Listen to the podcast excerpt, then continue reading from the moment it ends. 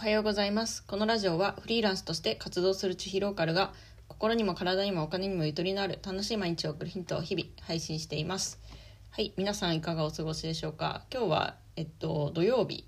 あ収録日が土曜日でこの配信は日曜日ですね。はい、私はその時はですね東京にいます。今からあの東京に出発するんですけれどもなんかいろいろなちょっと用事とかが重なりまして本当は日帰りの予定だったのが21日月曜日までいることになりましたので、はい、ただ結構空き時間があるのでなんかあの時間あるよっていう方は是非教えてください。はいということでございまして今日はですね上妻さんの小説を読んだよっていう話をしたいと思います。上妻さんはですねあのスタンド FM で活動もされてるんですけれどもえっと、インスタグラムもやってます。はい、インスタグラムではですね、ちょっとエロい写真を投稿していて、スタンド FM では、まあ、あの、夫をあげる妻として、のいろいろな話をしてますので、ぜひ興味ある方は聞いてみてください。で、その、そんなあげ妻さんなんですけれども、今、Kindle 本を100冊出すという挑戦をしています。はい、しかも12年のうちに100冊出すので月に、まあ、5冊ぐらいのペースで今本を書いていらっしゃるんですね。今まで出していた本は上妻さんのこう経験に基づくあのいろいろなお話なんですけど、えー、と今回ですね新たに小説を書くということで初めてのフィクション小説を、はい、あの出されたということになってます。でその表紙をですね私が作ることになっておりまして表紙を作るために皆さんよりも先立ってですねあの上妻さんから公開前の原稿をいただいてで、えー、それを読んだということになります。なので今日話すお話はそのまだ公開されていない本の感想というかなりプレミアムなレアなものとなっております。あの上妻さんにはですね一応許可をいいてますのでちょっとこの今回上妻さんが販売する予定の小説ですね「仮面の女」っていう小説なんですけれどもこちらをレビューしていきたいと思います。はい、このまず仮面の女の、まあ、ざっくりとしたストーリーなんですけれども、えっとまあ、ごく普通の一般女性一般的な主婦があの、まあ、とある一日を送ってましてその一日が、まあ、どんな風に進んでいくかっていうのをあの少しねハラハラしながら見ていくというそういった小説ですね。ちょっとその女の人がですね、まあ、夫に隠れてあの不倫をしているっていう設定でしてその不倫の様子をこちらがこう見守るみたいな読者側が見守るみたいな感じであの小説自体はですね一人称で書かれています。そのこの小説でですねまず、まあ、面白いかなと思ったところが論調ですねその一人称で書かれてるんですけれども女性がまあなんだろうななんかすごい丁寧なデスマス調っていうよりはなんとかだとかあの体言止めとかあの結構ビシバシピシッとねされた論調で書かれていて結構あの爽快感があるテンポのいい本だなというふうに思いました。はい、そして、えっと、構成もですね結構工夫されてるなと思ったのがその一日の流れで本が構成されてるんですね。その本の中ではあの時間のなんだろうなタイムラインが1日になってるんですよなのでその主婦がですね朝起きてから夜までどういう流れで一日を過ごしているかっていうところをなんか過去の経験談とか過去の話もあのなんていうかナレーターというかその論調の中で加えながら話しているとそういう構成になってるんですね。なんかそういうなんか時間であの章が区切られてるっていう本を私は初めて見たのでそれは面白いなというふうに思いました。まあ、同時にですねその結構読みやすさもあって、まあ、朝の時間から夜の時間までっていうなんとなくのその全体像が分かっているので例えばあのお昼の12時だったらあ大体半分まで読み終わったんだなっていうのがこう体感として分かるのでそういうそういった意味でもこうなんだろうボリュームが把握しやすいっていうところで読みやすいというふうに感じました。はい、あともう一つ思ったのが結構あるあるネタが詰まっていていいなということですね。あのその主人公がですね結構その夫に隠れて SNS をやっているっていうところで結構そういった方多いんじゃないですか？あの家族には言ってないけどネット上でのこう裏の顔みたいな、まあ、裏というかその人その SNS 上もその本人なんでしょうけどまあ、どちらかというともしかしたらその家庭の方が裏の顔かもしれないですですけど、はいまあ、この辺は小説を読んでいただいて、うんまあ、そういうふうにその SNS 上の自分とリアルでの自分をこう使い分けているみたいな、まあ、人も結構いると思うんですけれどもあのそういう方にですねすごく共感を生むストーリーなんじゃないかなというふうに思いました。で小説の中でツイッターだったりとかクラブハウスっていう単語が出てきてそういう SNS を使ったことある人はあこういうことあるよねみたいな、はい、そういうのも楽しめるんじゃないかなというふうに思います。でまあ私はですねあんまり SNS の顔とリアルの顔は使い分けていないもののそういう SNS ツイッターとかは結構使ってますし、まあ、あとはですねこれは上妻さんリスナーだからこそ分かるというか、えっと、結構ねその上妻さんがラジオで話している真実ですねとか上妻さんの本当の姿事実ベースのことが割とリアルに書かれている部分があります。これは本当に上妻さんに近い人とかあと上妻さんのラジオを聞いたことがある人しかわからないちょっと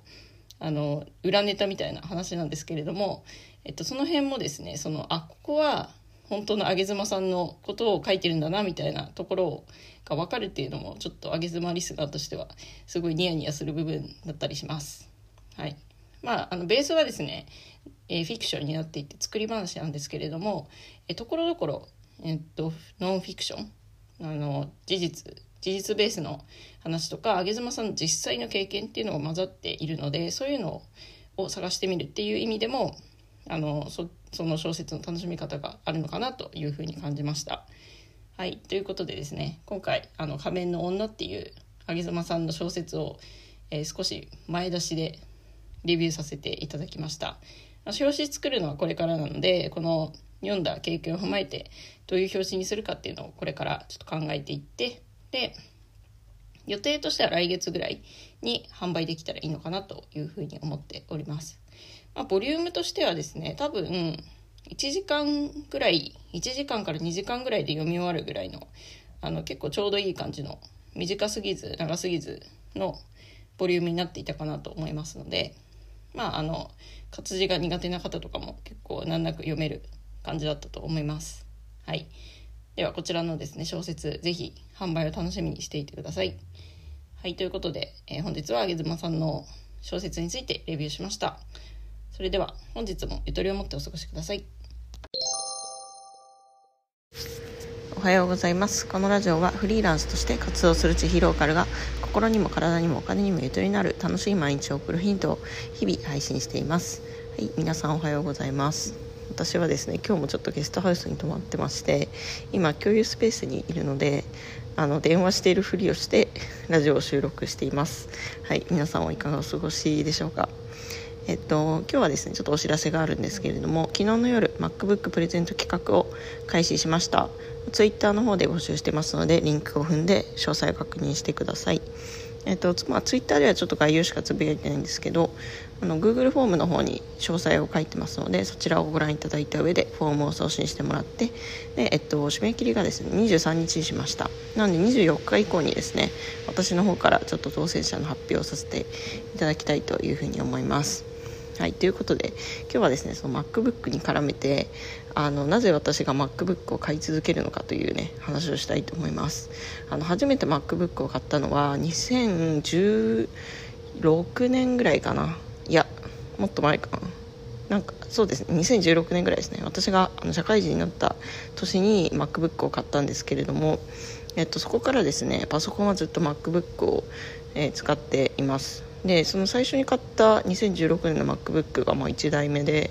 えー、その後もう34台くらいはあの MacBook を買ってるんですね、まあ、ちょっとその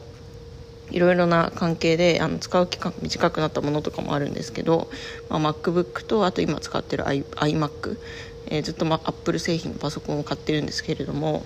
うんとまあ、これが何でいいのかっていうところですね。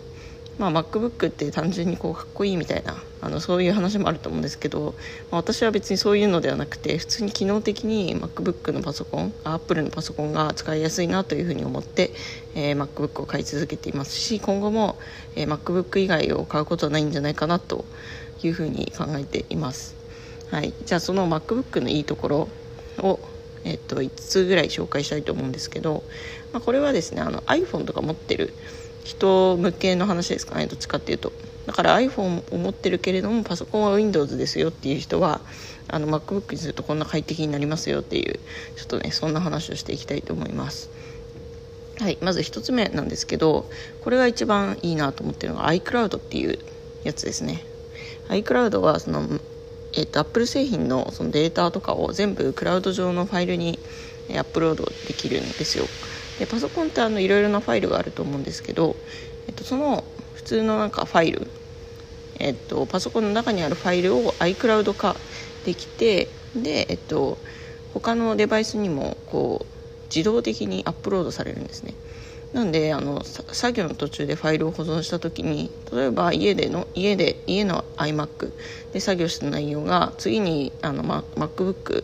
持ち歩き用の MacBook を開くとそちらにもデータが入っていてそこからは次の MacBook で、え作業の続きができるっていうあのそういったものが iCloud になります、まあ、あとはその私あと MacBook だけじゃなくて iPad でも結構作業したりするので、え iPad とも連動して MacBook で作成した例えばデータとかを iMac あと iPad の、えっと、動画アプリに入れてそれをダウンロードして、え素材を使うとかそういったこともできるんですね。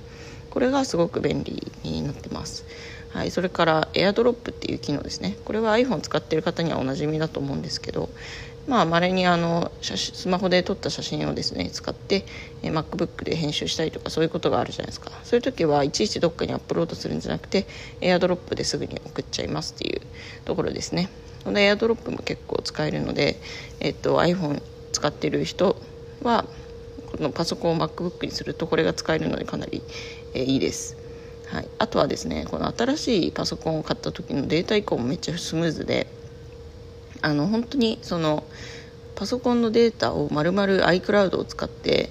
え、っと新しいパソコンに移行できるんですよ。なんか本当にこうそのままパソコンが移動するっていう移動というかコピーされるって感じで今まで使ってたブラウザとかパスワード情報とかどのアプリをインストールしたかとか全部、えー、と新しいパソコンに移動されるので本当にその同じパソコン使ってるような感覚になるんですね。はい。もうこれが本当に楽です。それからですねあのアップルのサポート対応って使ったことありますか？あのアップルの公式ホームページからここに電話するとあのいろいろ教えてくれますよっていうところがあるんですけどそれねあのめちゃくちゃいいですよ、うん、なんか結構他の日本のサービスの日本のサービスというか、まあ、あのいろいろなサービスのサポートってそもそもなんか電話がつながらなかったりとかなんかあんまりその丁寧さがないかったりするところもあるんですけどアップルのサポートはねあのすぐにつながるしあとなんかあの対応が丁寧なんですね。言葉遣いとかもえっとなんか大丈夫ですよみたいなあのすごい安心感を与える多分言葉っていうのがマニュアル化されていてあのこちら側としては多分多くの人がですねパソコンとかあのデバイスがうまく動かなくて焦っているところをちゃんとその言葉であの安心感を与えるっていうことをやってるのがアップルサポートです。なのでちょっと困ったことあった時は一回使ってみるとあのすごくそれがわかると思います。おすすめです。はい、最後にですねあのこれ最近知った機能なんですけれども、えっと、デバイス間でコピペを連動することができるっていう機能がアップル製品にはあります。例えばスマートフォンでコピーしたものを、えー、MacBook でペーストするみたいな、えー、そんな感じですね。この、えっと、ラジオの台本をですねNotion っていうアプリに入れてそのそこに書いてあることを、えっと、毎回スタンド FM の概要欄に貼ってるんですけれどもそれもですねスマホでコピーすると若干やりにくいのであの MacBook の方でコピーしてそれをスタンド FM のアプリでペーストするっていうことをやってます、まあ、そういった形でですねこのデバイス間の連動がめっちゃ優秀っていうのが Apple 製品の特徴なんじゃないかなというふうに思います。はい。ということですね今日は私が Apple 製品を使い続ける理由というお話をさせていただきました。MacBook プレゼント企画ですね。まだあの募集期間結構ありますので皆様からのご応募お待ちしています。それでは本日もゆとりを持ってお過ごしください。おはようございます。このラジオはフリーランスとして活動する千尋ローカルが心にも体にもお金にもゆとりのある楽しい毎日を送るヒントを日々配信しています。はい、皆さんいかがお過ごしでしょうか？私はあの最近ちょっと原稿を見ずに話すっていうのをやっていて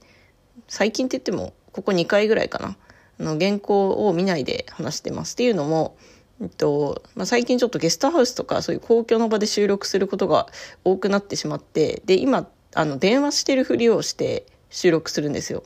あの耳にこうスマホを当ててね電話してるふりをして収録してで別でそのパソコンとかもちょっと手元になかったので、えっと、そういったね原稿を見ない形での話話するっていうのを最近続けて続けようかなと思っております。まあ、今日はですねちょっと知識系の話になるのでちゃんと原稿用意したんですけれども聞いていただけると嬉しいです。あの最近その東京に行ってましてでその時にあのお会いした翔平さんっていう、まあ、コーヒーに詳しい方にお会いしたんですけれどもその方がですねなんか日本酒のイベントに行くって言ってたので一緒に行ってきたんですよ。日本酒って言ってもその熱燗ですねあの温める日本酒のイベントだと私はあんまり熱燗って飲んだことなくて冷酒あの冷たいお酒で飲むことが多かったんですけど熱燗かと思って、うん、なんか私の中での熱燗のイメージって結構飲みにくいみたいなイメージがあったんですけれどもそこの翔平さんが紹介してくれたイベントはもう熱燗を入れるプロみたいなすごい熱燗を入れるのが上手な人が提供してくれるっていうことであのまあかなり久しぶりですかね。うんに熱燗を飲みました。で熱燗飲んでみたところ全然飲みにくいとかなくてむしろ熱燗にすることによってすごい美味しくなってるなっていう風なあの印象を受けたんですね、うん、で、えっと、その熱燗の人熱燗をうまく入れられる人が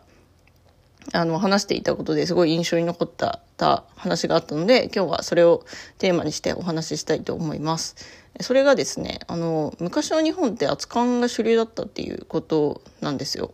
なんか江戸時代ぐらいまではむしろなんか冷酒とかなくて、まあ、そもそも江戸時代ってまあ日本酒を冷やす手段冷蔵庫とかなかったんでそれはそうだろうっていう感じなんですけど、えっと、昔はあの常温で置いておいたお酒を温めてから飲むのが主流だったっていう、えー、話なんですね。で後から自分でも調べてみたところ、えっと、江戸時代まではそういう温めるのが主流だったと。でその熱燗師の人があの話していたところによると,、うんと、皆さんまあ日本酒ってご飯でできてるじゃないですか。日本酒ってご飯でできてると思うんですけれどもそのご飯を食べる時にあの冷やご飯ってあんま食べないですよねと。冷やご飯で食べてもそんな美味しくないけど皆さんあのまあ冷やご飯があったとしても温めてからご飯食べるじゃないですか。日本酒もそれもそれ一緒であの熱燗にした方が美味しいんですよみたいな、え、そういったお話をしてました。うん。まあ確かにと思いましたね。それを聞いて。そういうふうに考えたことあんまりなかったんですけれども確かに日本酒って米でできてるしあ米って温めた方が美味しいよなみたいな。はい。すごいなんか納得しちゃったんですけど、うん、でじゃあなんで今って結構日本酒って冷や冷やというかあの冷酒で飲むことが多くなったのかっていうと、まあ、戦後にその結構西洋文化が入ってきた時にこうヨーロッパ的な飲み方っていうことで冷やして飲む？お酒を、まあ、ワインとかは冷やして飲むじゃないですか。そういう感じで、えっと、日本酒を冷やすっていうことが結構主流になってきて、まあ、今も居酒屋行くと冷酒飲んでる人の方多いんじゃないですかね。私もなんか基本的には冷酒で飲むっていうのがあの基本的だ基本だったので、うん、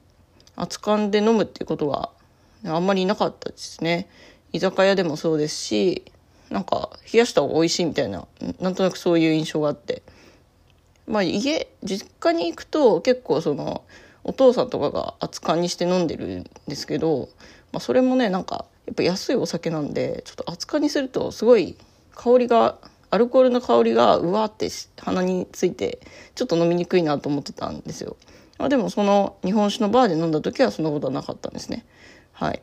でこの話を聞いた時にあそれって銭湯文化と同じだなっていうふうに思ったんですよ。うん、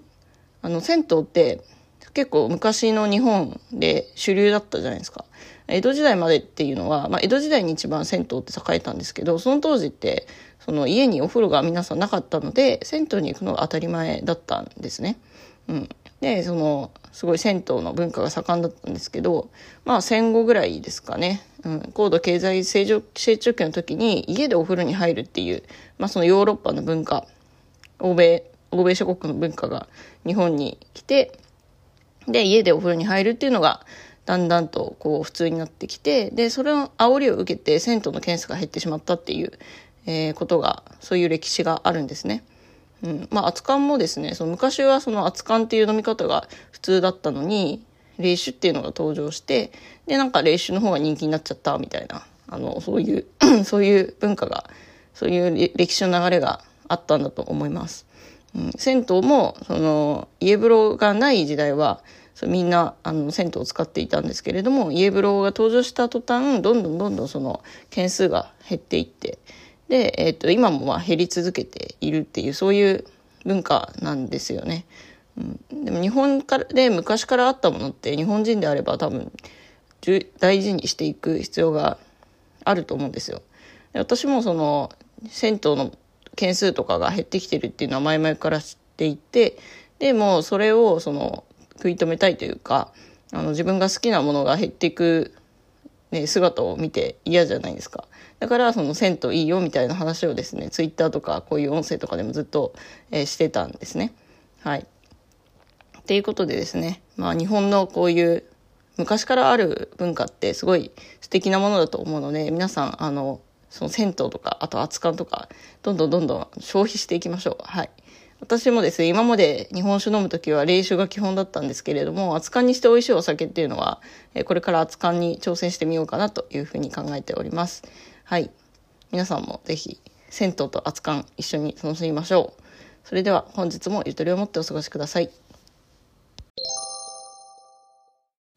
おはようございます。このラジオはフリーランスとして活動する千尋ローカルが心にも体にもお金にもゆとりのある楽しい毎日を送るヒントを日々配信しています。はい、皆さんいかがお過ごしでしょうか？あの先日ですね、まあ、ツイッターの方でも言ったんですけど、鎌倉の別荘でに来ましたよみたいな話をなんか行きますみたいな話をしてたと思うんですけれどもちょっとねこちらですね行ったんですけどあのいろいろありまして滞在約1時間であの帰ってきちゃいましたまあ、これはちょっとねあのコロナのいろんな影響があって、はい、あの危うく濃厚接触者であになるところだったんですけれども、えー、検査を受けたところ陰性でしたのでちょっと今週末もまたあの東京に行ったりしていろいろ遊んでいきたいと思います。えっと明日と明後日東京に行くんですけどちょっともともと予定していたものがなくなっちゃったのでえっとまあ暇なんですね。なのでもしあの東京で会える人がいたらいいなというふうに思ってます。明日っていうのは、えっと、19日と20日です。あのこの放送が19日の朝に放送されてるはずなんでまあ今日ですねはい今日になります今日の夜ですねどこかで暇してますのでなんかあのちょっと千尋かに会ってみたいなって人は一応連絡くれると嬉しいですまああんまり全然知らない人とかだったらちょっと無理なんですけどあのある程度ね信頼できそうな人にはとせっかくなので、ね、SNS で知り合った人ともいろいろ会っていきたいなと思ってますのでよろしくお願いします。はい。で、今日のトピックなんですけれども、本日ですね、新しい MacBook がを買いまして、それが届いたっていう話をしたいと思います。えっと、私はですね、MacBook は、えっと、今まで2台持っていて、1台は去年ちょっとプレゼント企画に出したんですねそれは MacBook Pro だったんですけれどももう一つあの無印の MacBook って分かりますかね？プロもエアーもついてないあの MacBook で販売された中で一番小さくて軽いタイプの MacBook 多分2017年ぐらいのものなんですけれども、えー、そちらをですね結構長く使ってました。はい2年以上は使ってたかな。いやもっとかな。3年ぐらい使ってたと思うんですけど、えっと、それを持ち運び用の外出用の作業外出時に作業する用として、え、持ち歩いていたんですけれども、まあ、やっぱりですねデザイナーやってると結構その容量が重い作業とかも出てきてで例えばフォトショップとか開くとすごい読み込みが遅かったりとか何かちょっとね自分がやりたいことと MacBook のそのスペックが追いついてないなっていう感じがひしひしとしておりましてえ、とこれはですねまあたまにその外出時に使うぐらいだったら全然いいんですけれどもこれから私多分ね数ヶ月かけてその日本一周行くのでむしろそっちのその外出用の Mac を使うことがメインになるだろうなっていうことが想定されるわけなんですね。でしかもですねその3年ぐらい使ってる MacBook 突然壊れたら結構困るわけですよ。あの今はその Mac が外出先で壊れたとしても家にデスクトップの iMac があるのでそれ使えばなんとかなるんですけどやっぱりそういう日本一周とか長期で外出する時にね、あの仕事の命命綱である MacBook が壊れたらやばいじゃないですか。っていうのも考えてここはもう新しい MacBook を買っちゃおうと思いまして、えー、っと先週ぐらいに注文しました。で先ほど届きましてあの新しい MacBook の移行作業が、完了して少し時間があるのでこちら収録をしているという状況ですね。はい。あのその古い MacBook ねすごい見た目もゴールドで可愛くてでかつ軽い1キロないぐらいなんですよね。はい、なので本当にあの気に入っていたんですけれども、うん、やっぱりなんか突然壊れるリスクとか、まあ、あとはその作業が重いっていうところが結構ネックになっていたので、えー、と思い切ってちょっと重くなっちゃうしサイズも大きくなっちゃうんですけど新しい MacBook を買ったということになります。実際に購入した Mac は今あの Apple Store で一番 Apple Store でえっ、ー、と掲載されている MacBook Air の最新版ですね。はいそれのメモリがデフォルトだと 8GB なんですけれども、そちらを2倍の 16GB にして、えっ、ー、と、注文をしました。16GB にすると速度が上がるっていうふうに、えっ、ー、と、聞いているので、はい、少し追加料金かかったんですけれども、そういった形でですね、外出先でもサクサクと作業できるような投資を行いました。はい。えっと、まあ、こんな感じでですね、今日本一周するに向けていろいろと必要なものを購入しています。他にだ言うと例えばモバイルバッテリーですね。今までスマホとか iPad しか充電できないものを持っていたんですけれどもパソコンも充電できる少しそのワット数が大きいものを買ったりとか、えー、してますね。はい。まあ日本一周中もですね仕事が滞りなく進むようにいろいろ考えて、はい、準備をしております。えっ、ー、とバイクの方もですね徐々にその整備が始まっていましてえっ、と、バイクにつけるボックスですね、まずは。あの、サイドバッグは前から持っていたので、そのサイドバッグに加えて、えっ、と、荷物を積むためのボックスを今準備しているところです。まあ、他にも、例えば、えバイクで充電できるやつとか、それもキットがあるんですけど、えデフォルトだとその充電ができないので、バイクで充電できるようにする電源キットみたいなものだったり、あとは、そうですね、風防とか、風防って分かりますかね？あのバイクにこうバイクの前の方につけて風を防止するものなんですけどなんかねあれつけると結構快適に走れるって聞いたことがあるのでその辺もちょっと準備してから日本一周の方に向かおうかなというふうに考えています。まあ、4月からそのスタートしようとは思ってるんですけどまだねその北日本先に行くか西日本先に行くかちょっと迷い中でしてなんかどっちもどっちなんですよね。あの、北日本先に行くと、北海道がちょっと寒そうという。うんと、まあ4月に出発して、5月とかに着くと、まあ、ちょっと寒いかなっていう感じ、北海道が。なんですけど、先に西日本に行くと、あの、ちょうど梅雨とぶつかっちゃうので、うん。多分沖縄に着くぐらいになんかめっちゃ梅雨みたいな、はい、そういうのも予想されますね。はい。なので、えー、どうしようかなって今いろいろと今検討しているところです。うん、でもまあどっちかっていうとその北海道にちょっとゆっくり到達するようにスケジュール調整して5月半ばぐらいに北海道に着くぐらいだったら多分そんなに寒くないしあとなんか桜も咲いているっていう噂なので、えー、そういうルートの方がまあいいのかなと、うん、今のところは考えてますね。で、えー、と夏はまあ日本海側の北日本あたりを行ってで秋が西日本みたいな。そんな感じでどうですかね。ちょっとあのこの今ねスタンド FM 私のスタンド FM 聞いてる方はですね是非私の日本一周計画にいろいろと参加いただきたいですね。ご意見いただいたりとか。あの来月からクラウドファンディングもするのでそのクラウドファンディングのあのリターンの案とかねそういうのもいただければあの柔軟に取り入れていきますので是非よろしくお願いします。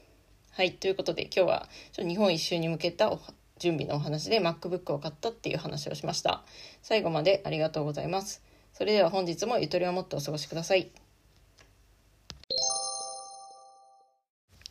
おはようございます。このラジオはフリーランスとして活動する地ヒローカルが心にも体にもお金にもゆとりのある楽しい毎日を送るヒントを日々配信しています。はい。皆さんいかがお過ごしでしょうか？私はですね、最近、あの、仕事を午前中に集中してやるっていうような感じの時間の使い方にチャレンジしてまして、で、えっと、今日もまあ、6時半ぐらいに起きたんですけど、そこから、あの、仕事を、まあ、5、6時間して、で、えっと、12時になる前にこれ撮ってます。で、今日お昼以降はですね、ちょっと、箱根でも行ってこようかな、なんて、はい。あの、今日特に予定がないのでね、そんな自由な平日、万歳なフリーランスライフを送っておりますが、皆さんはいかがお過ごしでしょうか？今日はですね、ちょっとバイクで日本一周のルートを考えてますよっていう話をしたいと、したいと思います。はい。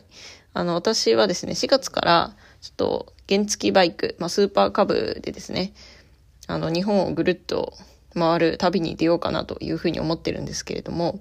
今ね、検討してるルートが2通りあるんですよ。まあ私今神奈川におりまして、で、神奈川をスタートして、で、あの、北日本と西日本ってこう分けて巡ろうかなと思ってるんですけど、これどっちを先に行くかっていうのでね、ちょっと、あの、いろいろ考えてるんですね。で、今のところ北日本を先に行く方がいいんじゃないかなって、えー、なんとなく思ってるんですけど、ね、あの、皆さん、このリスナーの皆さんいろいろな場所に住んでると思うので、ちょっとこれをね、相談したいんですよね。どういうふうに回るのが、こう、バイクで行くにあたって一番いいのかっていうところをですね、ちょっと相談したいと思います。まあ、まず北日本から行くルートなんですけれども、4月から出発するので、うんと、大体ですね、私の予想だと、うんと、4ヶ月ぐらいかなっていう予想なんですね。その、日本の半分巡るのに、北日本、まあ、1ヶ月半から2ヶ月。で、西日本も1ヶ月半から2ヶ月と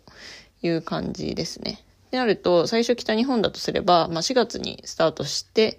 で、えっ、ー、と、1ヶ月ぐらいかけて北海道行って、北海道がまあ5月ぐらいかな。5月の初めぐらいで、えー、そこから南下して、で、6月から7月の間ぐらいに一旦神奈川に戻って、で、えっと、神奈川でですね、あの、その時梅雨が来るじゃないですか。梅雨が来る間、その、神奈川で待機して、自宅があるところで待機して、そして、梅雨が明けたら、まあ、7月ぐらいですかね。えっ、ー、と、太平洋経由で西日本の方行って、で、大体まあ、9月とか10月とか、そんぐらいに帰ってくる、みたいなルートが一つ目のルートです。はい。で、これをするの、すると、えっと、梅雨を避けることができるっていうのが大きなメリットですね。はい。北海道って梅雨がないので、えっと、そこの心配もないし、まあ、梅雨、その、関東とかが梅雨入りする前には帰ってこれるんじゃないかなっていう、えー、予想です。はい。ただ、えっと、一つデメリットとして問題になるのが、北海道がちょっと寒いかもしれないという問題ですね。はい。バイクで行くんですけど、北海道の北の端まで行きたいなというふうに思ってるので、その辺がね、その5月とかだとどんぐらい寒いのかっていうのがなかなか予想がつかなくて、まあ雪さえ降ってなければ寒いのはそんなに大丈夫だと思うんですけどね。そこがちょっと一点難点かなと思っているところです。で、一方で4月スタートで先に西日本に行くルートなんですけれども、えっと、これはですね、多分ほぼ確実に、えっと、梅雨の時期にちょっと走らないといけないかなっていう感じになってます。はい。えっと、まず、まあ、神奈川を出発して、4月、5月、まあ、6月ぐらいに、5月か6月ぐらいに沖縄着いて、5月に着けるかなどうでしょうね。結構その西日本の方がね、あの、多分会う人とかが多いんですよね。会う人が多かったりとか、行きたいところが多かったりするような気がするんですよ。私の予想で。まあ、私自身は東北出身なんで、東北はね、一回こう巡ったことがあったりして、そんなにそこまですごい見る、なんか寄り道スポット必ず行きたい寄り道スポットみたいなのは多分西日本ほどないので、なんか西日本の方がちょっとペースが遅いかなっていう予想ですね。はい。なので、ちょっと沖縄に、まあ5月、6月ぐらいに着いて、でもその時期って、沖縄って結構梅雨が長いらしくて、多分、梅雨の時期に着いちゃうんですよね。うんで、まあ、あの、沖縄から引き返して、7、8ぐらいで、えっ、ー、と、日本海側を渡っていって、で、真夏は、そこからまあ、うんと、そのまま北海道行く感じになりますかね。うん、神奈川戻る意味はあんまないかなって感じですよね、そうなると。で、行って、北海道に9月ぐらいに着く？8月か9月ぐらいに着くって感じですかね。まあその夏の北海道がめっちゃいいっていうふうには聞くので、そのルートになると結構、その北海道はまあ満喫できるのかなっていう感じですね。うん。で、結構、夏の、その真夏に北海道に行くっていうのも、まあ、避暑地的な考え方で言うといいいいですしね。なんですけど、その、まあ、梅雨の問題と、あとは、えっ、ー、と、そうですね。まあ、梅雨が一番問題ですかね。台風とかも、えっ、と、台風の心配はあんまないか。台風って9月とか10月だとすれば、えっと、先に西日本に行くルートだとあんまり台風の心配がないかなっていう感じですね。あとは夏の北海道を楽しめるっていうのがメリットなんですけど、うんと、先に西日本ルートだとちょっと梅雨が怖いなっていうところです。逆に先に北日本ルートは梅雨の心配はあんまりないんですけれども、うんと、まあ、西日本を真夏に巡るっていうので、めちゃくちゃ暑いんじゃないかっていうのと、若干台風とかも心配かなっていう感じですね。はい。まあ、そんな感じで今考えてるんですけれども、ちょっと日本全国にいろいろなとこに住んでる、こう、リスナーの皆さんにお伺いしたいのが、まあ、今考えてる2通りのルート、どっちがいいかなっていうところですね。ぜひ、あの、アドバイスをいただけると嬉しいなというふうに思います。はい。ということで今日は、ちょっとバイクの日本一周旅についていろいろ考えていることをお話しさせていただきました。皆さんの意見などもね、取り入れながら、このバイク旅、準備も含めて進めていきたいと思っております。あの、もうじきですね、3月に入ったら、クラウドファンディングも始めようと思ってまして、その文章も今ほ、ほぼ出来上がっているところなので、クラウドファンディングに関しても、いろいろ意見をいただいたりとか、まあ、もし支援してくださる方がいたら嬉しいなと思っております。はい。それでは本日は以上となります。では、本日もゆとりを持ってお過ごしください。